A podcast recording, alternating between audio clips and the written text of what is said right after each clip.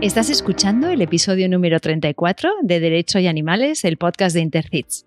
Soy Lucía Arana y os doy las gracias por acompañarnos un día más en esta aventura por todos los animales. Hoy estoy de verdad especialmente ilusionada porque el caso de que vamos a hablar tiene un final feliz porque Sandra, su protagonista, se hizo famosa en todo el mundo y porque tengo el enorme privilegio de hablar de ello con dos de las personas que lo hicieron posible. Jueza doctora Elena Liberatori. Qué emoción tenerla hoy en el programa. muchas gracias, Lucía, muchas gracias. Gracias de verdad. Para mí esto ya lo sabe Noelia. Ahora le voy a, voy a presentar a Noelia. Es un sueño, es un sueño hecho realidad. Tenemos también la suerte de poder dar la bienvenida a Noelia, Noelia Villarino, que es secretaria del Juzgado de Buenos Aires.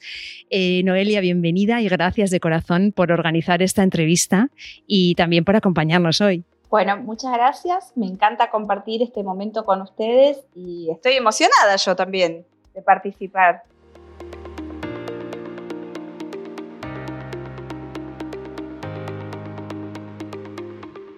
Elena, en la actualidad eres la jueza titular a cargo del juzgado número 4 en lo contencioso administrativo y tributario de la ciudad de Buenos Aires. Eres conocida por algunos fallos muy novedosos y en el mundo de la protección animal, desde luego, eres un referente por el tema que vamos a tratar hoy, el caso de Sandra. Y Noelia es, como decíamos, secretaria del juzgado y te encargaste, bajo la dirección de la doctora Liberatori, del expediente de Sandra y del equipo que trabajó en él. Entonces, bueno, hoy tenemos a Elena y Noelia como invitadas, pero yo creo que ambas estarán de acuerdo en que la, auténtica protagonista de este episodio es, es Sandra, ¿no? Entonces, Elena, para aquellas personas que quizá no sepan quién es Sandra, que alguna habrá, ¿Cómo, la describirías? Sandra es la orangutana que vivía en cautiverio en el zoológico de la ciudad de Buenos Aires desde más o menos los años 90 y, y bueno, en realidad yo no sabía de ella porque yo no visito los zoológicos porque los considero las cárceles menores de, como dicen en India, eh, los, de nuestros animales eh, que son nuestros hermanos menores. Y, bueno, Sandra vivía allí y llega el amparo eh, judicial ante nuestro juzgado y ahí la conocí, ahí supe de ella. Yo no sabía de ella antes de esa novedad judicial. y, y bueno, ahí mi vida hay un antes y después de Sandra. Eh, desde entonces me acompaña eh, en, muchos, en muchos sentidos y en muchos aspectos, como por ejemplo esta, esta reunión hoy con ustedes, estar hablando con gente de España que estén interesados por este caso y por lo que ha significado desde luego también. Desde luego, ha marcado, ha marcado historia. Vamos a hacer, si os parece, yo he organizado las preguntas de forma un poco cronológica para que nuestra audiencia no se pierda. ¿no? Entonces, como contabas, Elena, Sandra, eh, bueno, primero nació en un zoo en Alemania, o sea, ella nació en cautividad y fue trasladada a Argentina unos años más tarde y tenía unos 30 años cuando la asociación AFADA, con el asesoramiento del abogado Andrés Gil Domínguez, elaboró una primera estrategia legal para mm, intentar liberar a Sandra. ¿no? Entonces, de esto hablamos en el episodio 24 con la abogada Macarena Montes y lo que querían era solicitar un habeas corpus en nombre de Sandra, ¿no? en contra de la empresa concesionaria del zoológico y del gobierno de la ciudad de Buenos Aires. Entonces, lo hacen, ¿no? proponen, o sea, presentan esta figura. esto fue en el 2014. ¿Qué ocurre con esa petición? ¿Nos lo podéis explicar? En un primer momento, AFADA, junto con el el profesional que mencionaste, el doctor Gil Domínguez, presentan un habeas corpus en el fuero penal que no es el nuestro. Eh, en primera instancia, el juez de primera instancia decide rechazar el pedido porque Sandra, a criterio de él, no reunía los recaudos que exige la ley de habeas corpus, o sea, no era un sujeto comprendido entre las personas protegidas por el Instituto del habeas corpus. Y por esa razón lo rechaza. Esto es recurrido, o sea, como apelado, digamos, eh, por la asociación, y ahí los jueces de, eh, de la Cámara, deciden revocar el fallo de primera instancia diciendo que ese no era un fundamento suficiente para rechazar el pedido y que las normas penales debían interpretarse de una forma más dinámica.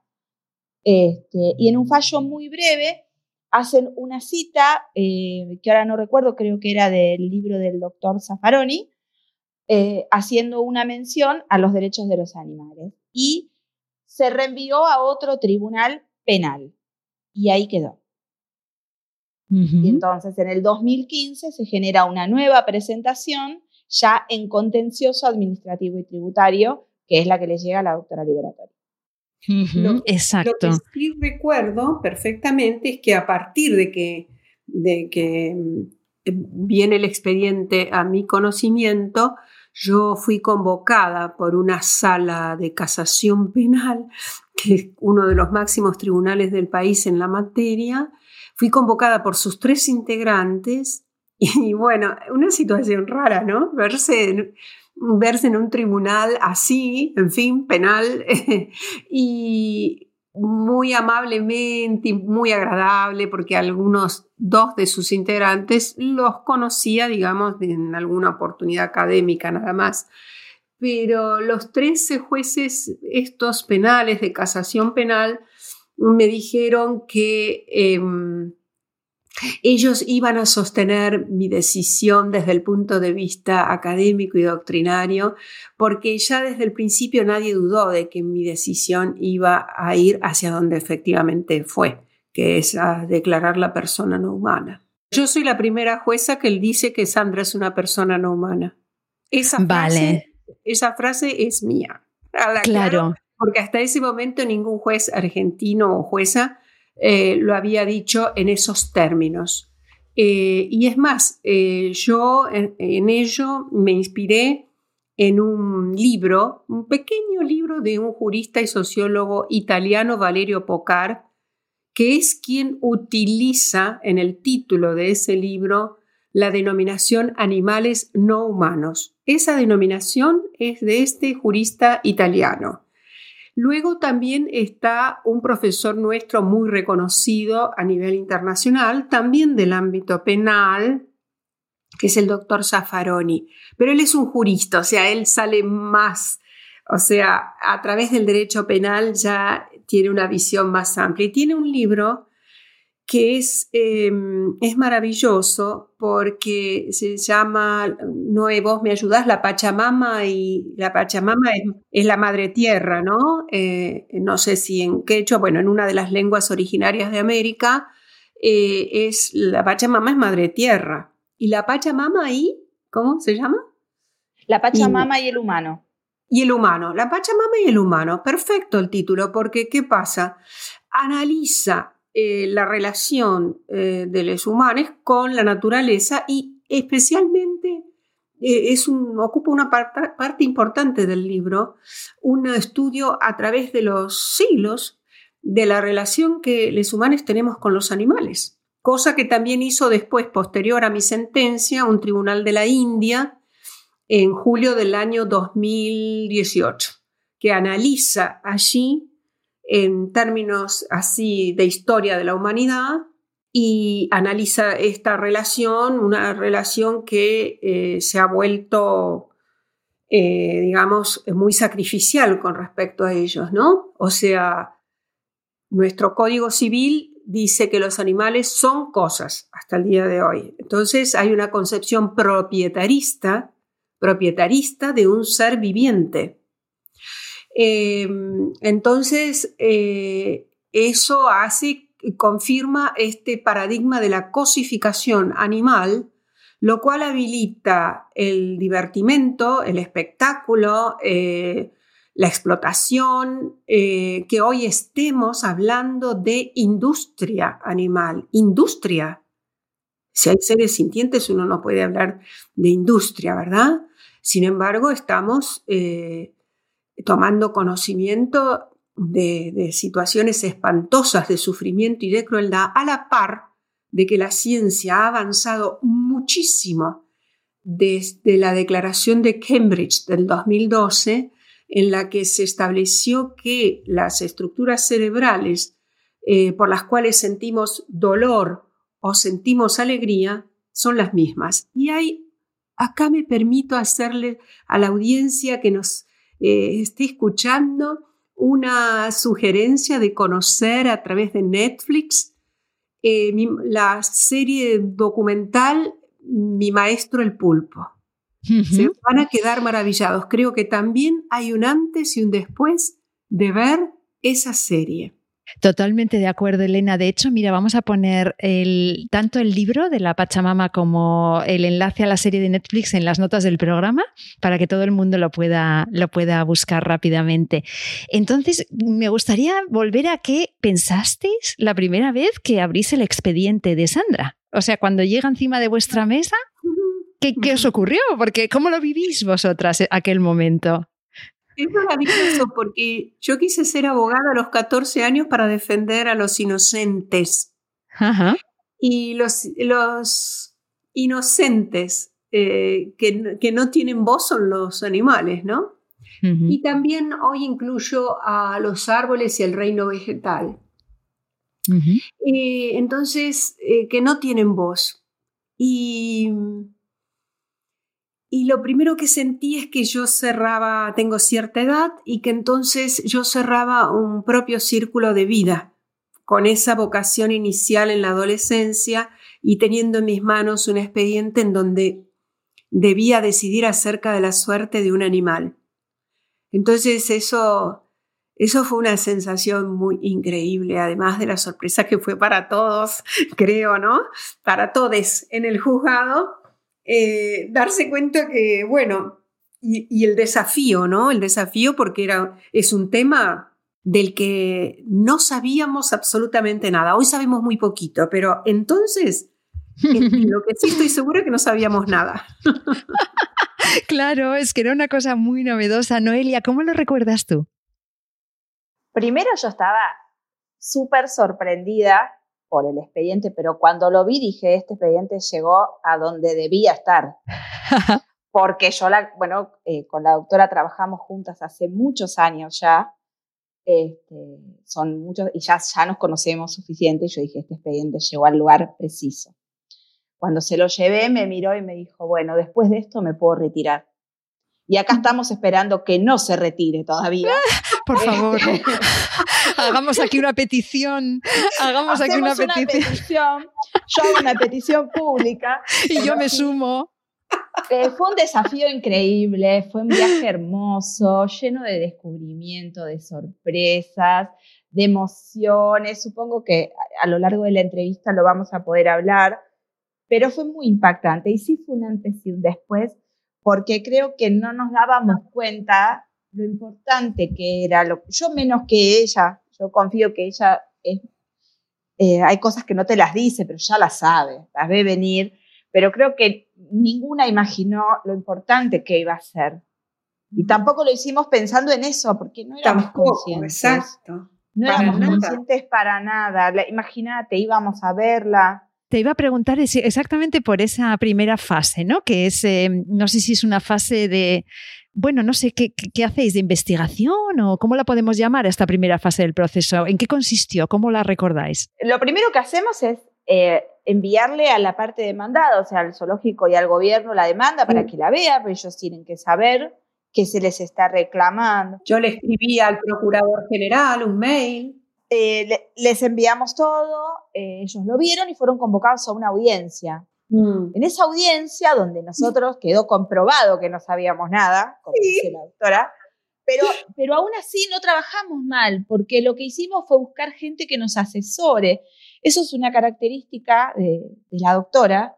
Ella siempre eh, valoró mucho, por lo menos en los años que yo la conozco, las otras profesiones y se apoya fuertemente en los conocimientos técnicos de las otras materias. Entonces eh, nos hizo rastrear y averiguar y buscar en las universidades, las cátedras, los profesores, los veterinarios, buscar quiénes podíamos convocar para que nos ayuden a entender lo que estaba pasando. Nosotros creíamos que sabíamos, no es algo, no sabíamos nada. Eh, profesores eh, dedicados a la sociología, a la filosofía, fue una audiencia gigante donde hubo un montón de gente y hubo algunas personas que nos dijeron lo que iba a pasar en el expediente, pero nosotros no nos habíamos dado cuenta. Fue súper interesante porque ahí creo que tomamos conciencia de lo que no sabíamos. Y, ese fue el comienzo, y fue un buen comienzo, porque cuando vos podés entender lo que desconoces, te ayuda a pararte mejor frente a esa investigación que tenés que hacer. Y ahí comenzaron las visitas y fue un momento bastante triste porque mm. la veíamos bastante ociosa, casi nunca se movía. A veces íbamos y estaba, ella tenía dos recintos, uno abierto y otro cerrado. En el cerrado hay como unos lugares de altura, estaban a tres metros más o menos, se llaman nidos, donde ella podía reposar y a veces íbamos a verla y estábamos una hora y media y no salía de ahí.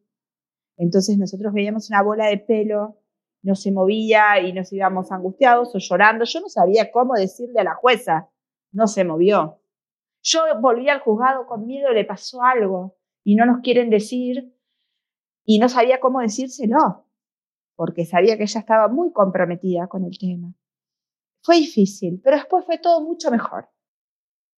Esas visitas al, al zoológico que decís, a mí me parece una cosa a mí me impresiona mucho que, un equipo, que una, magistrada, una jueza y su equipo se implique tanto. No sé si es habitual realmente. Eh, lo que sí me han dicho otras jueces que han estado en el programa es que no podéis saber de todo. Y obviamente me parece admirable que os apoyéis en otros técnicos y otros profesionales que al final es su, pues es su profesión, ¿no? Y, y, saben, ¿no? Entonces esas visitas al zoológico dices que eran, eran agridulces, ¿no? Muy buena palabra. Sí, agridulces, qué buen calificativo, porque eh, la verdad que yo no fui a verla porque no, no me animaba, pero lo que ellos me contaban eh, era que les parecía que le faltaba agua, que estaba triste, venían con unas fotos donde ella siempre estaba en esa postura, ¿te acuerdas, no? Eh, de con un cartón en la cabeza, tapada, quieta, o sea, bueno, esa fue la Sandra que, que, que, encontramos, ¿no? Yo recién fui a verla personalmente después de la sentencia. Eh, sentí que de algún modo había cumplido con mi, mi, mi trabajo desde un punto de vista moral hacia ella.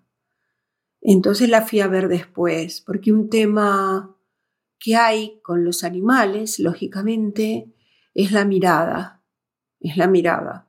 Y esto no lo digo yo, lo dice un biólogo como Franz de Waal. Em, esa mirada, ¿no? Que hay una filósofa argentina que dice, cualquiera sea el lugar donde los tengamos, en la diversión o en la experimentación, el animal se está preguntando, eh, ¿dónde está mi casa? ¿Por qué no estoy ahí? Eh, entonces, heme aquí, ¿dónde estamos nosotros para responder a esa, a esa interpelación? Y acá también fue, fue hermoso el caso después, lógicamente, porque, por ejemplo, el tribunal por primera vez hizo audiencias vía Skype con tres expertos internacionales de Australia, Canadá, los Estados Unidos, en su momento intentamos conectarnos con Virute Galdicas, que junto con Jane Goodall y los chimpancés y eh, Diane, ¿cómo se llamaba la tercera? La Fossey. Eh, Diane Fossey.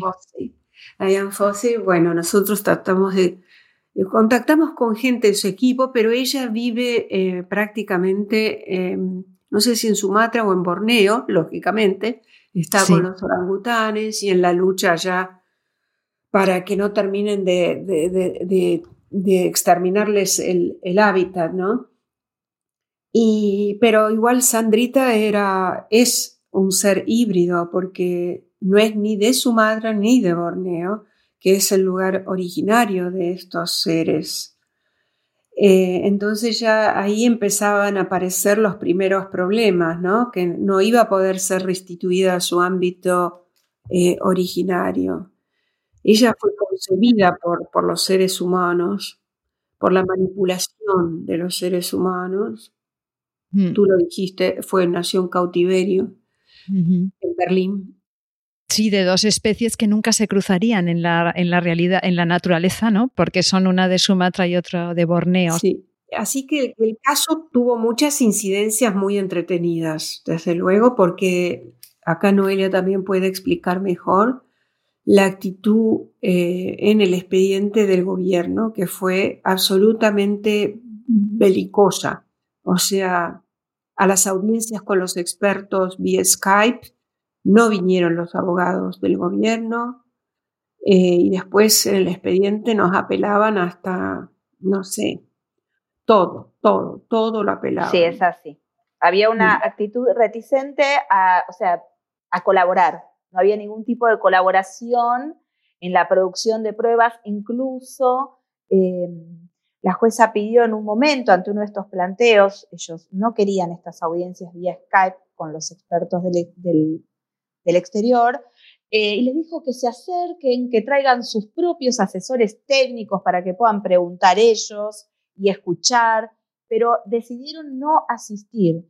Y para nosotros, eh, que en, nuestra, en, nuestro trabajo nunca habíamos asistido a esto tan colorido. Em, tuvimos una audiencia a las 8 de la mañana, otra a las 3 de la tarde, porque por la diferencia horaria tuvimos que convocar una, una traductora e intérprete eh, para que tradujera ¿no? en el momento y en forma dinámica las preguntas. Fue una experiencia diferente a todas que hasta este momento solo tuvimos en esa oportunidad. Fue muy interesante y bueno, pero no tuvimos mucha colaboración, eso es así. ¿Y por qué creéis que esta falta de colaboración era un tema de dejadez, como de considerarlo un asunto menor por ser un asunto de animales, o era al contrario, lo consideraron un asunto que podía destapar y abrir una ola de cambios muy profundos en nuestra humanidad, que es como lo veo yo? ¿Qué crees que había ahí detrás? Mm, yo no podría, porque son muchas personas, ¿no? Cuando uno dice el gobierno, pero sí hay una anécdota que pinta tal vez muy bien esta actitud del gobierno en términos ya más, eh, digamos, por fuera del expediente. No es de estilo eh, cuando un juez tiene una cuestión delicada a resolver o cualquier cuestión a resolver, no es de estilo ponerse a escribir sobre ese caso, porque se entiende de que uno está presionando eh, al tribunal, al juez que, que, tiene que resolver. Pues bien, yo eso no lo había visto nunca y, tengo ya mis años, no lo he visto nunca, pero lo cierto es que en el mes de agosto, es decir, dos meses antes de mi decisión, el jefe de los abogados del gobierno de la ciudad publica en un diario importante de la Argentina, que es el diario La Nación, y en página de la derecha, publica una columna de opinión muy grande que se titula Darwin ha muerto. Bueno, hace una serie de consideraciones que eh, reaccionaron más de 200 eh, científicos argentinos, ¿eh? para que se tenga una idea de, digamos, dentro de la comunidad científica que no es mayoritaria en, lo social, eh, uno podría decir que tiene casi una voz unánime. Y no pudieron hacer eh, la réplica ni en el diario, eh, en el diario, ni en las editoriales jurídicas donde hubo un colega nuestro que ahora es juez civil de la Nación y que lo tituló en este caso en una revista jurídica, el artículo lo tituló así, eh, aunque la mona se vista de seda, puntos suspensivos, porque cuando querían ser denostativos hacia Sandra, mm, le decían la mona, eh, la mona. Eh, entonces empezó, y además este fue el primer impacto, las bromas, las chanzas, porque hubo una confusión en la que en la sentencia nos hicimos cargo expresamente Hubo una confusión respecto a esto de que no se trata de darle los derechos nuestros a los animales, se trata de que reconozcamos los derechos de ellos. Y consecuentemente la primera obligación nuestra, la de respetarles su dignidad de ser sintiente. Este sí que es un problema, es un problema y, y lo vimos la, posterior a la sentencia, el impacto en la Argentina no fue eh, importante. Eh, sí lo fue a nivel internacional. Y en esto España lideró la primera reacción negativa a través de la revista Mundo Toro, que me, confirió el máximo galardón para mí. Eh, lo llevo con mucho orgullo porque me declaró persona no grata. No se equivoca, sí, sí, respecto, ellos no son gratos para mí tampoco. Em, así que, y decía que en su momento con respecto a esto de, de Darwin ha muerto, los científicos argentinos dijeron, en otro diario pudieron replicar y, con un título que decía Darwin no ha muerto y las erróneas interpretaciones tampoco. Y también hubo una reacción a esto que hizo el jefe de los abogados de la ciudad, que es por parte de proyectos Gran Simio España. ¿Y dónde qué es lo que hizo el diario La Nación? habilitó a que formularan una pequeña, pequeña porque en una carta de lectores, ¿cuánto cabe para replicar? De un artículo que era de un diario papel, ocupaba la mitad de la página a la derecha. Y las cartas de lectores se publican en las páginas eh, impares a la izquierda, que ya se sabe que son menos leídas. Ahí está la cuestión, ahí está la cuestión. los intereses económicos y bueno, y este paradigma de la cosificación en un sistema capitalista neofeudal como el que tenemos, ¿no? Y bueno, esto de la explotación acá en la entrevista, la, sentencia tiene dos ejes. Uno, el de Noelia, que es el jurídico, y el otro eje es el antropológico. Nuestra antropóloga, yo me precio de ser el único tribunal del país en cuya planta trabaja una antropóloga. Y mm, entonces digo, el otro eje fue desarrollado por Lucía Guaymas que podríamos titularlo el eje del darwinismo social, porque, bueno, si uno analiza la historia eh, del mundo, uno ve que siempre hay seres marginados, seres... Ustedes saben que el último zoológico humano, humano, es el, el último zoológico humano en Europa, se cerró en el año 1960. ¿A dónde me van a preguntar, eh? ¿A dónde, a dónde, a dónde? Bélgica, en Bélgica, en Bruselas, había, yo tenía 10 años, o sea, cuando yo tenía 10 años se cierra el último zoológico humano, porque ustedes recuerden que, eh, digamos, a partir del descubrimiento, que no habría que llamarlo descubrimiento, porque el mundo existe mucho antes de que uno lo vea, eso es lo que pasa con la naturaleza también. Hoy descubrimos que los delfines, eh, que los murciélagos son radares, que los delfines, el, el ecosonar, el sonar, este, no, no, no, no lo, lo descubrimos nosotros. Descubrimos, descubrimos nada porque estuvo siempre ahí. Estoy arbolando como Sandra, ¿eh? Que es, los orangutanes, son seres tridimensionales y vamos por los árboles. Y yo también voy por los árboles. A ver, Lucía, ¿dónde estaba el árbol del cual partí?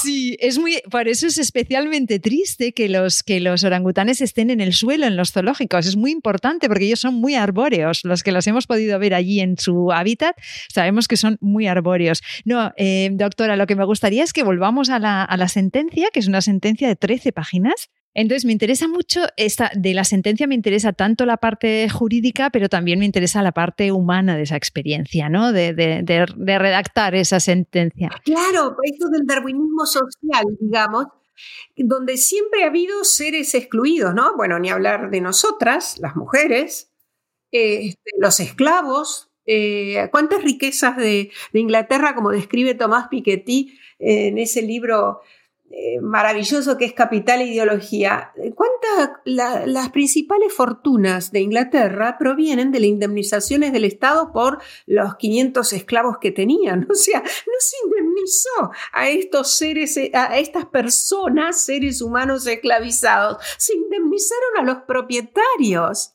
O sea, es, es, es, el mundo patas arriba, como escribía el, escritor uruguayo eh, este Eduardo Galeano. Entonces, lo del darwinismo social es esto, porque eh, los pueblos originarios exhibidos, y a mí eso me conmovió mucho en la Biblioteca Nacional antes de la sentencia, y ahí había una exposición fotográfica, pero enorme, de un investigador nuestro que es el Perito Moreno, que hizo lo mismo, o sea, eh, traía, eh, los, los cazaba, en sentido literal, para traer personas eh, para estudiar supuestamente acá en la Universidad de La Plata y bueno, todas esas tropelías que, sobre las cuales estamos construidos y creo que por eso estamos pagando los enormes costos que estamos pagando.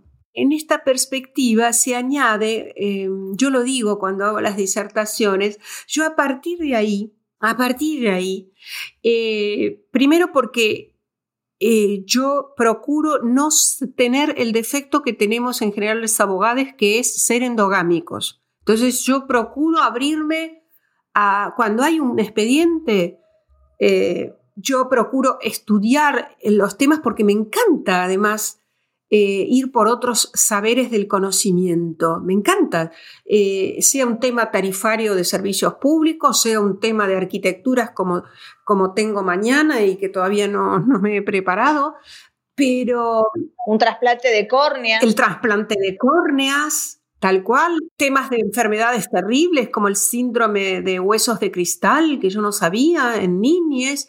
Eh, bueno, eh, eh, y, en este tema, en este tema, ha florecido, por suerte, en otros campos como la filosofía y la antropología, y con mucha fuerza. Entonces, de todas las ciencias sociales, el derecho viene estando rezagado, viene atrás. Pero hay, hay buenas nuevas. Primero, eh, ya tenemos acá eh, en el Congreso de la Nación un proyecto de ley que se impulsa para cambiar y reconocer a los animales como eh, seres, personas no humanas. Bien, vamos a ver qué pasa. Ahora hay que ir esto, por supuesto, luchando todas las etapas.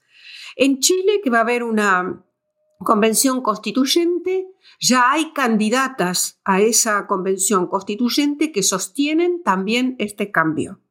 En México, en México, hay una iniciativa ciudadana en este mismo momento para reformar la Constitución.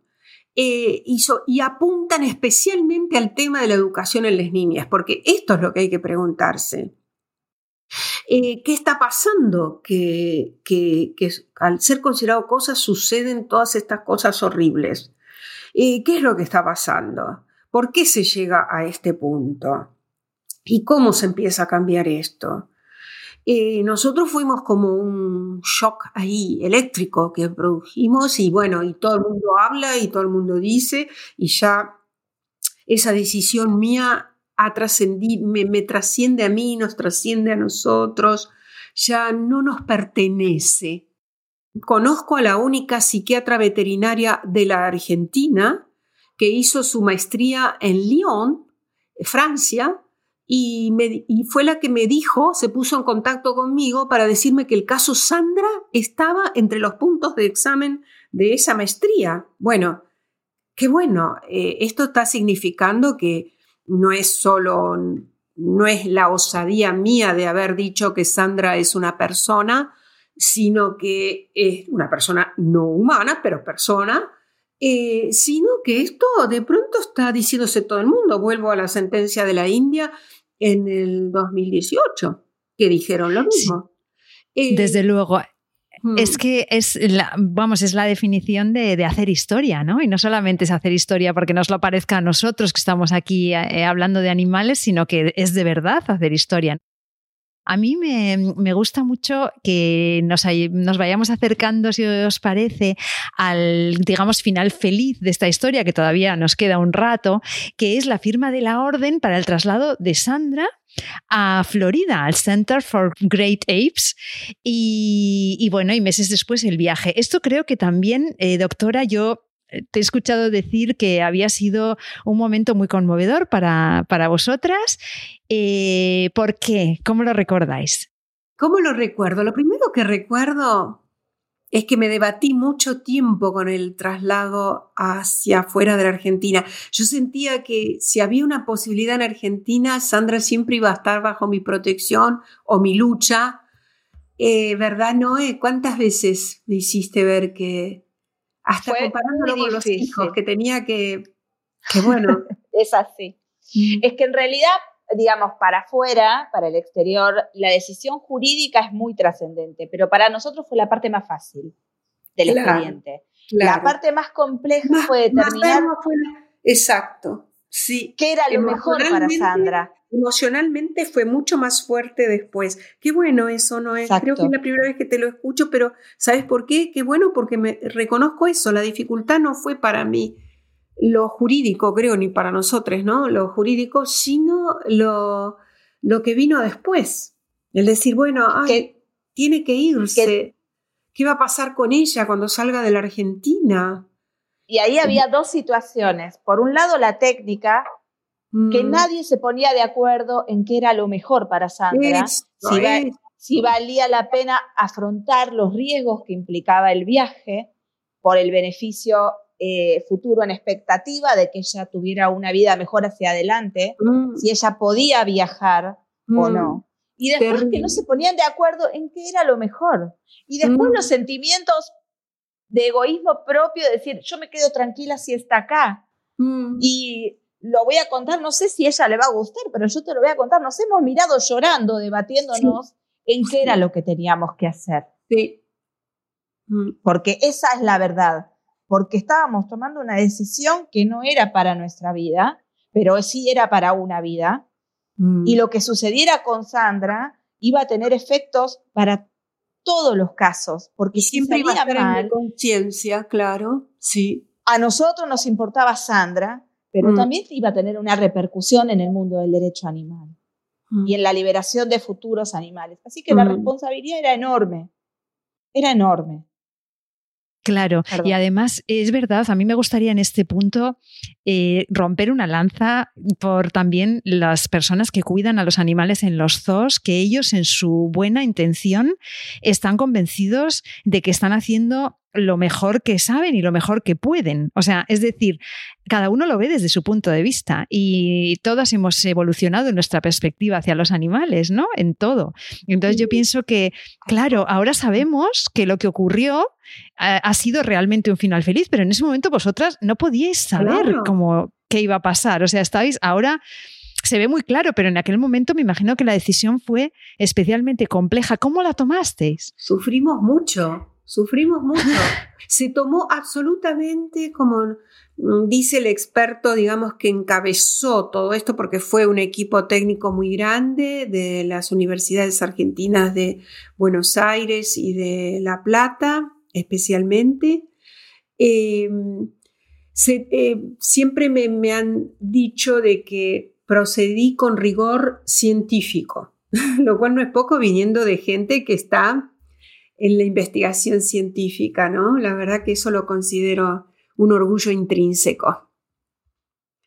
Eh, entonces, eh, todo fue, eh, la decisión tenía que tener un sustento contrastado con lo científico. Y en esto hubo, que es la vicedecana en este momento de la Facultad de Veterinaria de la UBA, la que firmó y siempre yo tengo un reconocimiento hacia ella porque hay que también ella también afrontó con valentía a través de su firma y de su informe técnico, que es la doctora Nelida Gómez, por la cual por el cual ella sostuvo que sí valía la pena el traslado, ponderando la edad, el estado físico, el estado porque tenía sus habilidades cognitivas preservadas, porque le restaba un tiempo de vida posible que, eh, que alentaba que nos jugáramos por el traslado.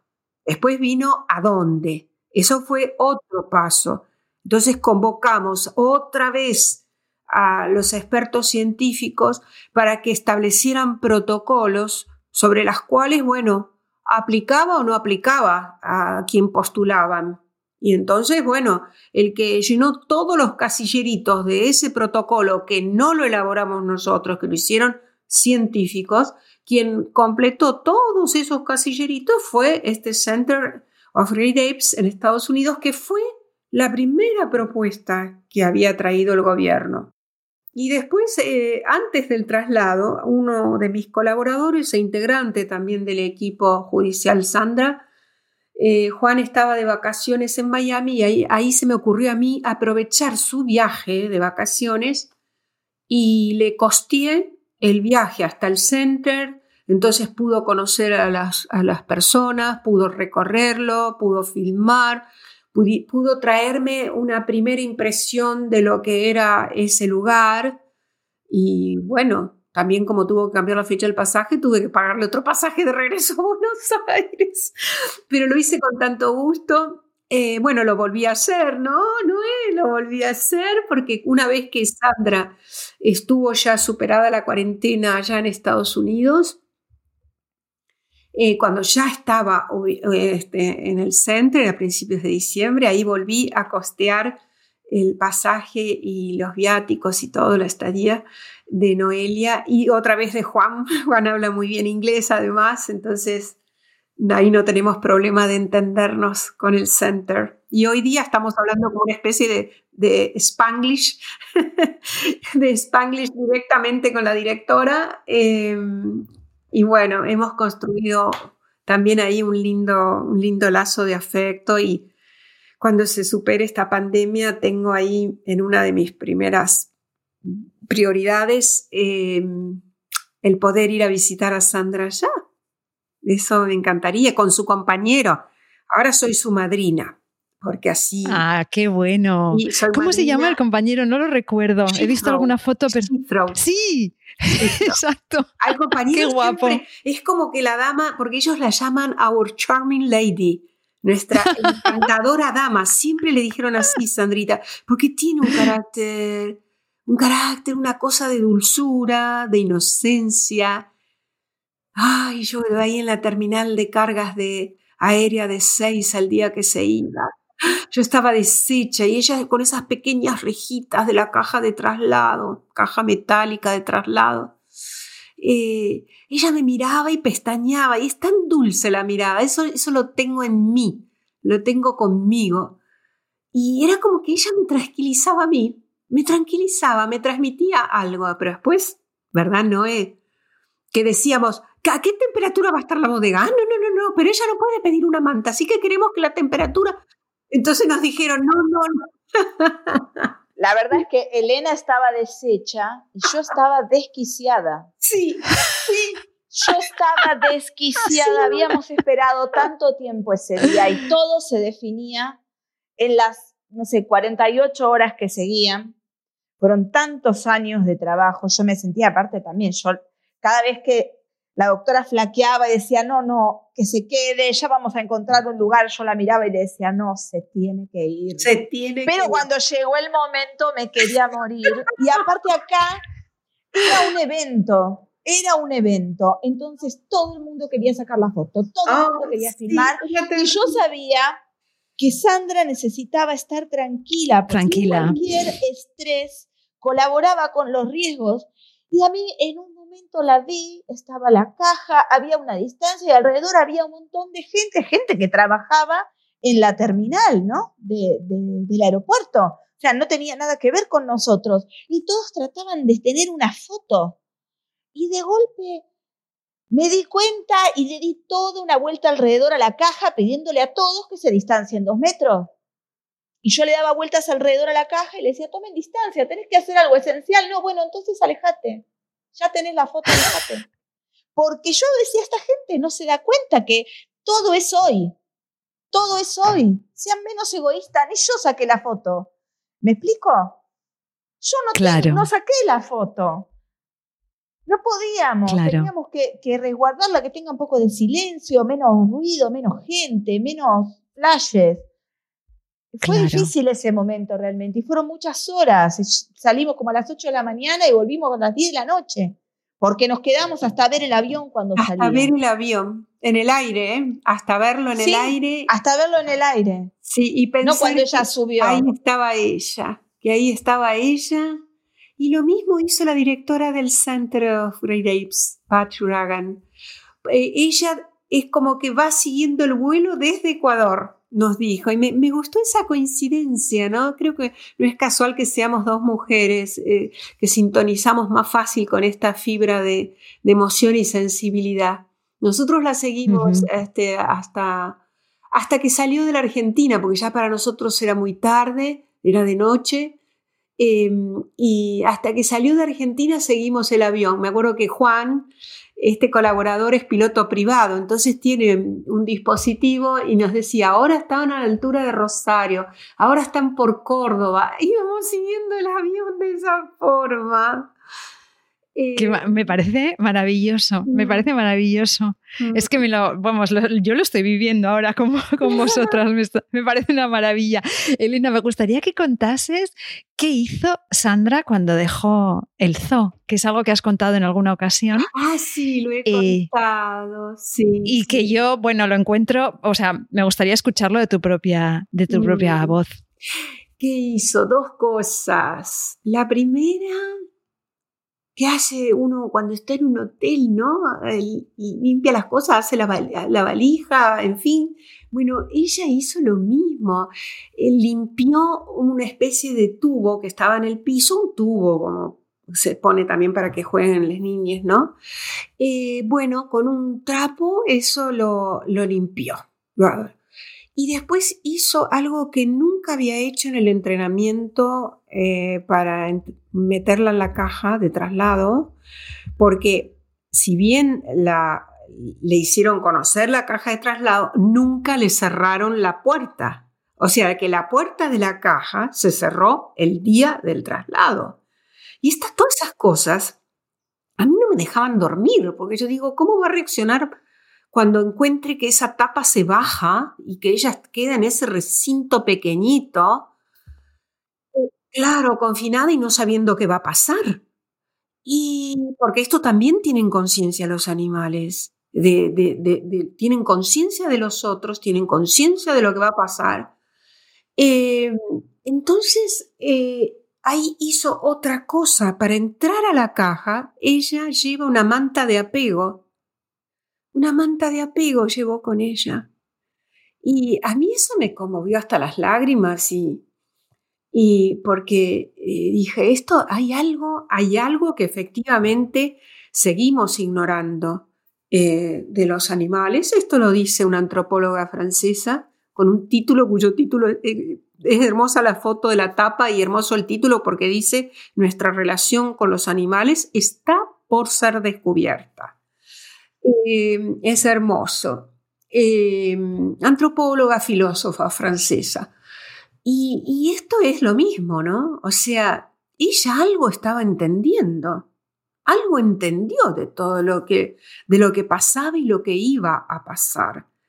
Y que uno también tratara como de transmitirle, decirle, vas a ir a un lugar hermoso, lleno de árboles.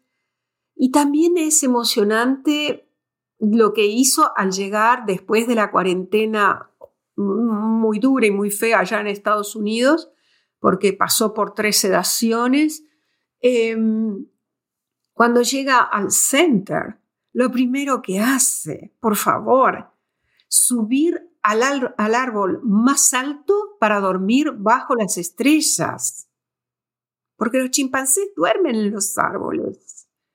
Y hay toda una explicación que eso lo estudió una antropóloga británica que cita a Franz de Waal eh, en, su, libro El bonobo y los diez mandamientos. Eh, cómo cambia la mirada, claro, cuando se está durmiendo arriba, por ejemplo, se alejan de las picaduras de, los insectos que están más por la superficie. Sandra bajaba puntual para el desayuno, o sea, sabía que abajo era donde estaba su comida. Eh, también los detalles de color de los cuidadores que, quisiera mencionarlos. Bueno, Emiliano era Noelia uno y Coqui, ¿no? Coqui es un ejemplo de lo que tú citaste momentos antes, Lucía, con respecto a que los cuidadores, por supuesto, creen estar haciendo lo mejor. Ella también dijo que sintió eso cuando cuando supo que, estaba el amparo y que iba a haber una intervención judicial, dijo, pero si acá estamos haciendo todo bien con respecto a Sandra, y que el caso Sandra le permitió a Coqui cambiar esta mirada y darse cuenta que no estábamos haciendo, todo lo estábamos haciendo mal, porque no era el recinto natural de Sandra el zoológico. Eh, entonces esto también es algo que yo rescato como algo muy lindo de este caso, que su propia cuidadora que es amorosa, Coqui, que también después fue a visitarla allá al center, eh, eh, que también ella haya podido hacer esta, esta evolución así, yo diría casi filosófica, ¿no? Casi filosófica. Desde luego, y existencial. Que además se, eh, eh, se transformó en un vínculo que establecimos que comenzó con desconfianza porque ellos se sentían, se sentían auditados y nosotros eh, pensábamos que nos iban a esconder cosas y se transformó en un trabajo conjunto, ya pensando en el mejor futuro para Sandra. Y ahí nadie dudó, fuimos todos para el mismo lado y eso se notó mucho. Tengo una foto muy linda con Coqui abrazando y llorando las dos. Yo tengo la piel de gallina desde hace, desde que hemos empezado, ¿eh? Yo de verdad estoy estoy súper emocionada con ese, de verdad, os lo digo de verdad. Noelia, ¿te animas a contarnos un poco sobre tu experiencia en el viaje que ha, mencionado la, doctora que hiciste y la visita que pudiste hacer a, Sandra? Bueno, mira, eh, primero fue una sorpresa total, yo no lo imaginaba. Creo, no sé si, si queda claro para la gente, la jueza me lo regaló de su bolsillo. Fue ella la que me regaló ese viaje, que tenía muchos objetivos, porque uno era, nos permitía con nuestros ojos ver que Sandra estuviera bien, que era algo que todos deseábamos chequear, pero yo siento que a la vez ella me hizo un regalo a mí, como un cierre de estos cinco años de trabajo también, eh, que creo que yo no lo hubiera hecho si ella no me hubiera impulsado, ¿no? Porque a mí me cuesta tomar esas decisiones, me parecía una locura hacer el pasaporte, la visa, viajar a Estados Unidos. Para eso, creo que, que no me hubiera animado si ella no me lo hubiera pedido y, bueno, me lo pidió regalándome el pasaje, así que imagínate que lo iba a pensar mucho más. Fue hermoso porque la gente que, conocer a la gente que, que está con Sandra ahora fue, son todas personas hermosas me, me dio el triple de tranquilidad de la que ya tenía, porque pude ver dónde estaba y comprender el funcionamiento de los domos con, que se abren y les permite recorrer por unas pasarelas para cambiar de lugar y observar a los otros orangutanes y ver los árboles por encima de los domos, cosas que no tuvo nunca acá. Nunca tuvo. Tuvo un árbol muy poco tiempo y se lo sacaron por miedo a que se escape este, todo ese verde, todo ese espacio de altura que acá no tenía. Este, fue una cosa maravillosa desde conocer el lugar, conocer la gente y ver lo que habíamos logrado después de todos esos años de trabajo, verla tan bien, tan cómoda. Eh, realmente fue una, cosa, una forma espectacular de cerrar estos años de trabajo que, bueno, yo ya se lo dije a ella, pero vale la pena decirlo este, le, tengo un gran agradecimiento porque ella me haya hecho hacer ese viaje eh, y me lo haya regalado porque fue una experiencia increíble. Es evidente que el caso de Sandra ha hecho historia, ¿no? Como hemos dicho en varias ocasiones ya en esta conversación, pero es que además ha tenido consecuencias directas, ¿no? Como la reconversión del zoo de Buenos Aires y ha ido abriendo puertas a otras resoluciones, como el caso de Cecilia, por ejemplo, y bueno, lo, ha comentado la doctora, esa sentencia en la India, obviamente es un caso que, ha abierto, ha abierto muchas, muchas puertas, tanto físicas como, como mentales, ¿no? Entonces, ¿qué diríais? Eh, ¿En qué os cambió a vosotras el caso de Sandra, doctora? ¿En qué me cambió Sandra? ¿En qué me cambió Sandra? En darme la esperanza de, mm, de luchar para que logremos, por empezar, esta reforma legal y ojalá seamos los primeros y aunque no seamos los primeros, me encantaría que, que mm, América Latina lo fuera, eh, como por ejemplo México, que también está en esto, o Chile, eh, que fuéramos por esto de las personas no humanas, porque después el reconocimiento normativo sabemos que es muy fácil, pero que es muy fácil, que es difícil, pero después no basta con eso. Em, después va a venir, eh, van a venir cosas muy difíciles. Entonces, em, a mí es una cuestión que me sigue como nutriendo el alma porque escucho a los antropólogos, escucho a los filósofos, eh, trato de, leer textos científicos eh, y, todo, todo apunta a, un cambio así de paradigma mundial de decir tenemos que ir a otra sociedad. Em, a otra sociedad, a otro modo de, relacionarlos con la naturaleza. Entonces, eh, si puedo dejar el legado, tengo una edad en donde ya el metro es más corto. Entonces, eh, si ese legado, como estoy viendo, lo está tomando la generación de los 30, 40 años, 40 y pico, eh, yo siento que, que estoy dejando la posta en muy buenas manos. Y, eso me, me, llena de esperanza y también como decir, bueno, he cumplido una tarea. Noelia, ¿en qué dirías eh, que te cambió Sandra a ti? Ay, em, qué difícil. Em, la verdad es que fue un viaje maravilloso que me abrió la cabeza más de lo que yo pensaba que me la iba a abrir. Mm. Mm. Me dejó vínculos con personas que me parecen extraordinarias, me permitió conocer gente fabulosa. Uno de los peritos que participó destacadamente en el expediente es el doctor Ferrari, es una persona increíble que lo quiero destacar también porque trabajó mucho y tuvimos la fortuna de cruzarnos con gente que se comprometió como nosotros.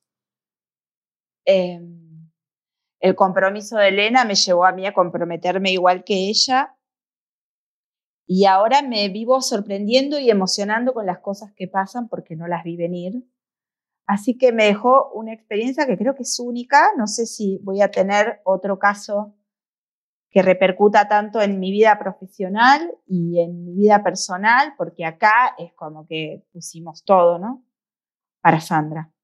Así que nada, me siento orgullosa del trabajo que hicimos, creo que lo hicimos lo mejor que pudimos y tuvo un buen resultado, así que no puedo pedir más. Qué bueno. Pues vamos con la última pregunta de los episodios, ya vamos a ir cerrando, que es, eh, bueno, como la clase política cuando tiene sus, sus, em, eh, eh, presencia en televisión y demás, que tienen unos segundos para hablar al final, yo os voy a dar 30 segundos para que digáis lo que queráis a nuestra audiencia, el mensaje que, que, que os salga de alguna manera, ¿no?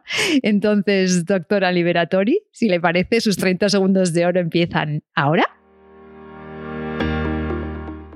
Agradezco a la audiencia que, que escuche este podcast porque les cuento que son personas que están interesadas en, en la causa de, de los animales, en, en, el vínculo que los humanos tenemos con la naturaleza. Eh, yo confío mucho en que podamos aunar esfuerzos, necesitamos aunar esfuerzos. Entonces quisiera que mis, últimas palabras en esta audiencia para ustedes fuera el de que se sintieran convocados a, esta causa y que desde luego cualquier aporte, sugerencia, observación, eh, así como cualquier eh, muestra de apoyo que necesitaran en sus luchas, van a contar conmigo. Gracias.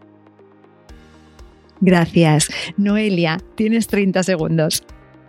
Bueno, eh, para mí el mensaje final, para todos, para los que están comprometidos con esta causa por los animales y para los que no lo entienden o no están tan convencidos, los vegetarianos, los carnívoros, los veganos, creo que todos podemos coincidir en algo y es que si vivimos con menos crueldad, vamos a vivir mejor Así que como un primer paso yo los convoco a todos a tratar de vivir con menos crueldad, que seguramente el mundo va a ser un poco mejor. Qué maravilla de mensaje, Noelia. Con esto yo os despido, os doy las gracias de verdad a ambas de todo, todo corazón por dedicarnos este rato. Para mí ha sido un episodio muy especial y eh, os agradezco muchísimo que hayáis estado aquí hoy con nosotros. Gracias. Con muchísimo gusto, muchísimo gusto, Lucía, y quedamos a, a las órdenes. Un beso grande, un gusto, un gusto. Pues hasta aquí un nuevo episodio de Derecho y Animales en el que hemos analizado un caso que no por casualidad hizo historia en el mundo del derecho. Como decíamos, Sandra ha abierto muchas puertas físicas y mentales y va a seguir haciéndolo en el futuro. Vamos a vivir con menos crueldad, como nos pide Noelia. Gracias por acompañarnos un día más y por ser una comunidad tan implicada. Nos escuchamos en 15 días porque ya ha llegado nuestro tiempo, el tiempo de los derechos de los animales. Hola, soy María José Fernández, eh, soy parte de la unidad jueza de la doctora Liberatori. Sandra para mí es sinónimo de cambio de paradigma y fue un sueño haber formado parte del equipo que consiguió su traslado al santuario. El estar en contacto directo con su caso y con su situación eh, me permitió darme cuenta de que la visión antropocentrista que reina hoy en la sociedad, eh, lo único que hace es inferir sufrimiento a los demás animales y también a su entorno. Muchas gracias.